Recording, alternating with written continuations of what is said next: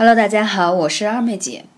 现在呢，越进入冬天，或许呢，你会觉得空气越来越干燥，是不是更加容易上火呢？那今天想跟大家分享的是爱健康，艾灸的艾哦。火在哪里，你就会容易反射出有些什么样的症状。如果你最近有一些上火的症状呢，可以来跟二妹姐互动，幺八三五零四二二九。首先先讲到。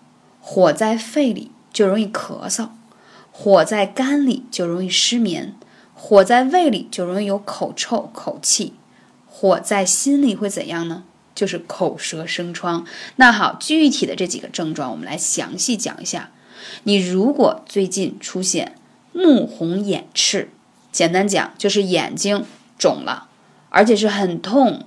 我前一段时间啊，可能真的是太忙碌。也有很多心里着急的事情，就是我那本书嘛，《相爱是最好的疗愈》，因为马上要发行出版了，所以真的很着急，眼睛就肿了，肿了一个多星期，很痛，然后又去跑去看医生，那中医就会说我是什么呢？是有上火的症状啊，同时还有一些伙伴在这个季节容易伴有这叫咽喉的干痛，还会觉得鼻腔里头。热干的感觉，就觉得鼻腔里头就跟有一个暖风机一直火烤着的感觉，不知道你有没有？还有的伙伴呢，会有口干口臭，还有就是嘴角特别容易烂，动不动就口腔溃疡，还容易流鼻血、牙痛。在这个季节，很多人都会有那个智齿，不知道在听的你们是不是也有这样的经历呢？那这些呢，都称为上火了。不管是什么器官上火。都要大量的喝水，就是不上火也要喝水，大家知道吗？当你的身体说，哎，你觉得口渴的时候，你才去喝水，那其实呢是有点晚了，应该是平时一定要喝够八杯水以上，而且要是温水，因为它可以把我们体内的毒素通过尿液排出，所以这也是一很好的方法。那一定要多喝水，然后这个季节适合喝一些什么水呢？菊花、蜂蜜、枸杞水，因为这样呢可以滋阴润燥。不容易那样的上火，还有一个方法呢，就是在晚上一定要泡泡脚，因为我们脚底是身体的第二大脏器器官的反射区哦，因为它有很多的穴位都反射在上面。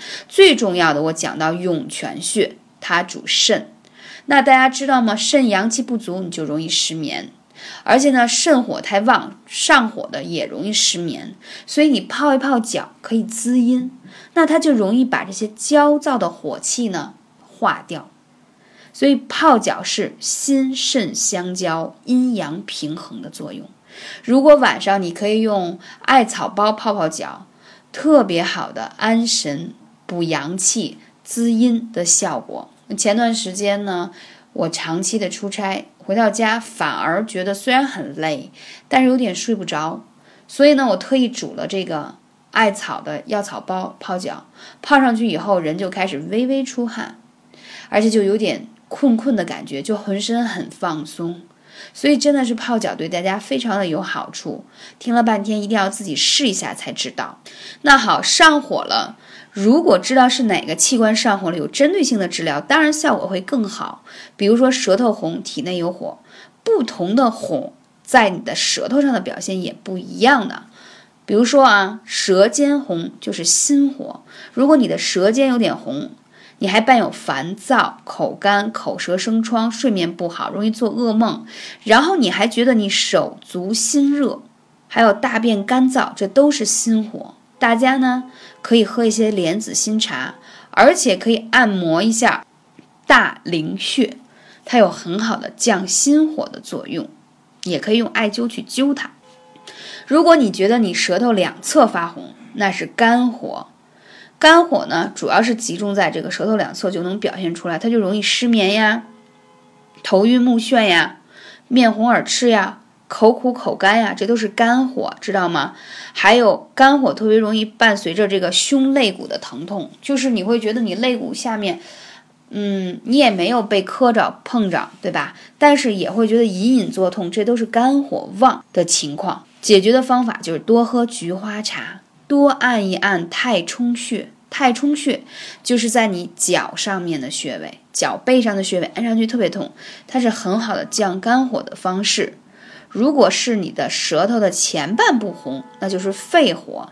肺火的表现会容易什么呢？容易脸上长疹子啊，而且呢，鼻子容易干，咽喉容易干痛，咳嗽、胸痛、干咳啊。嗯，肺热的时候，大部分是干咳比较多，而且睡眠不好。那清肺热的一个很好的办法就是生吃几个白萝卜，吃梨也有清肺热、润肺的作用。还要通腑气，就是你可以在晚上睡觉的时候呢，去顺时针的按摩你的肚子。按摩肚子有多好，我之前已经分享过。所以说，可见它可以顺气啊，排除这些在体内瘀滞的这些啊杂质也好呀，啊还有一些淤结的气呀，让你顺气了，你自然就安睡了，火呢也就没有了。整个火舌头都红的话是胃火，胃火的表现首先口渴。口臭，而且容易有牙痛、牙龈肿痛、牙龈出血，而且你有时候会觉得胃有点灼热的、烧痛的感觉，但是还特别容易饿，整个舌头又比较红，而且舌苔呢还有点黄，这都是胃火的表现。这样的伙伴呢，建议你喝一些苦丁茶，然后要按摩什么内庭穴，庭是家庭的庭，内庭穴去降一降胃火。如果舌红少苔，就是说你舌头虽然红，但是你舌苔很少，那是肾火。如果这个情况，他就会发现有腰膝酸软呀，然后牙齿容易松动啊，口也干，耳还有鸣，同时还睡不好，这就是肾阴不足。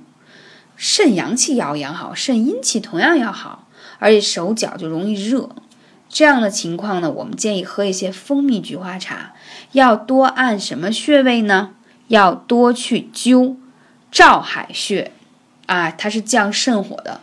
我刚才讲到这些穴位，大家可以百度一下，它的位置都是在脚上的穴位比较多，非常容易找到。而且呢，用艾灸去灸它非常的好。而且大家看到吗？我讲到的主要这几个穴位都非常适合。在下午和晚上去灸。当你有上火的情况的时候，切记做艾灸，不要灸肚脐以上的穴位，你更容易上火。一定要把火引到下行，也就是引到腿上和脚上，这样你才能会把火力引下去以后，你就不容易出现上焦上火的症状，还能起到补阳滋阴的效果。